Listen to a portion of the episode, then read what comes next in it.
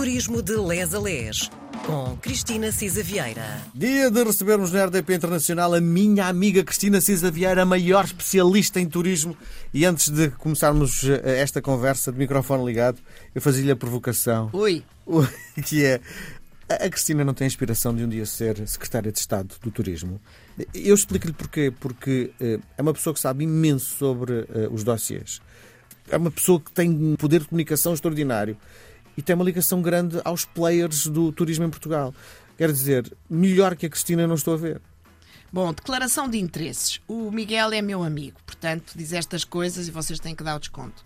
Segundo, jamais, mas isto é mesmo jamais, nunca, em tempo algum. Eu não tenho qualquer atração pela política, nenhuma. Uh, e apesar do que o Miguel diz, não é só isso uh, o interesse, o saber pelos dossiês e a capacidade de comunicar e a paixão pelas coisas que faz de facto as competências de um político. Uh, além do gosto na política, é evidente que há toda uma outra. Mas sabe imenso sobre turismo, não é? Pronto, está bem. E eu acho que essa pode ser uma, uma condição importante, mas não única, para se estar na política e na política de turismo noutra área qualquer, não é? Há muita gente que sabe de finanças e não daria um bom ministro das finanças. Muita gente gente que sabe, eh, sei lá, de segurança social, muita gente que sabe de infraestruturas, tem uma base, sabe de aeroportos, sabe não sei o quê, mas não é, não é eh, apenas a única condição. E uma delas é, de facto, o gostar, o ter gosto uh, de se dedicar a essas tarefas mais públicas que, neste momento, infelizmente, e estava todo um outro programa, estão muito nas, na, na, nas horas da amargura, não é? Sim. Eu faço essa pergunta. Vistos sobretudo porque também quero fazer outra provocação de imediato, que é, é nós somos nesta altura um país que está muito vocacionado para o turismo.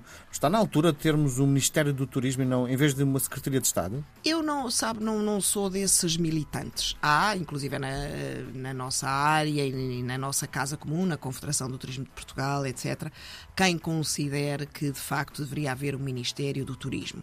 Eh, há vários sistemas, uns fundem Ministério do Turismo e da Cultura, uh, noutros países. Uh, eu aqui o que me parece é de facto uh, que deveria haver um secretário de Estado só dedicado ao turismo. Neste momento temos um secretário de Estado do, do Turismo, do Comércio e, e, e Serviços. Não devia haver acho um que é muita pasta. Não, não acho, não, francamente não acho. Eu lembro uma conversa que tive com, consigo que chegámos à conclusão que o turismo e uh, todo o negócio à volta do turismo, e nós podemos incluir os vinhos, os queijos, uh, por aí fora, diz que alimenta 35% do PIB em Portugal. Uh, isto, não é, isto não é uma fatia muito grossa para ter apenas uma Secretaria de Estado? Pronto, vamos ver. Isso é indireto, indireto, indireto. Os efeitos indiretos, indiretos, indiretos do turismo. Ou seja, diretamente o turismo uh, fica bastante aquém disso, não é? Anda ali nos 11% do PIB em Portugal. Só que precisamente é esse o ponto que o Miguel dizia agora. Tudo quanto é a gastronomia, a enologia, a cultura. Tudo é turismo. Uh, tudo é. Tu... Portanto, dizer que eu tenho um Ministério do Turismo quando eu dependo de tantas outras áreas, das acessibilidades aéreas e outras, uh, de, de, de facto, de ter um sistema de saúde que esteja também capacitado para, em alturas de pico, responder a uma procura maior. Portanto, a articulação entre todos os ministérios é que faz, o turismo é de facto transversal.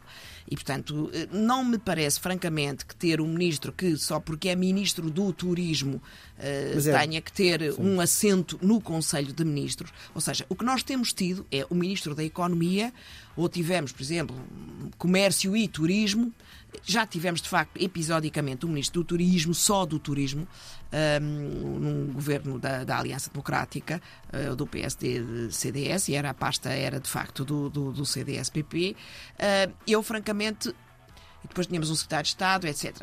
Lá está, não vejo, desde que haja um ministro da Economia que de facto saiba, como outros pilares, a indústria, o comércio não tem ministro próprio, não há um ministro da, já houve ministro da indústria, mas a indústria também é fundamental para o nosso PIB e para o nosso país, uh, não é? E penso em todas as outras áreas, os têxtil, etc., o, calçado, uh, pronto. Ou seja, há efetivamente organizações diversas. Importante é que os setores económicos, de entre os setores económicos, o turismo é indubitavelmente um setor fundamental. E, portanto, um ministro que seja ministro desse, do setor económico na generalidade, Ministro da Economia, tem que ter uma particular atenção ao turismo e tem que ter um secretário de Estado apenas, a meu ver, dedicado ao turismo. Não foi o caso neste último governo. Tínhamos um secretário de Estado, como digo, do turismo, comércio e serviços e a ordem dos fatores, apesar de tudo, não era arbitrária. Turismo, Comércio e Serviços. Já me parece uma pasta muito pesada para um secretário de Estado apenas. Uh, para um ministro, não vejo, desde que o Ministro da Economia de facto tenha, obviamente, um destes pilares, que é o turismo como um dos setores fundamentais da economia portuguesa. E não se revê nessas funções? De todo. Volto a dizer, não tenho o perfil, uh, não tenho perfil, não tenho o gosto, e já agora que falamos nisto, uh, acho muito triste o que se está a passar neste momento em termos políticos, em Portugal e no mundo. Acho que uh, as funções turísticas estão muito nas, nas horas da amargura.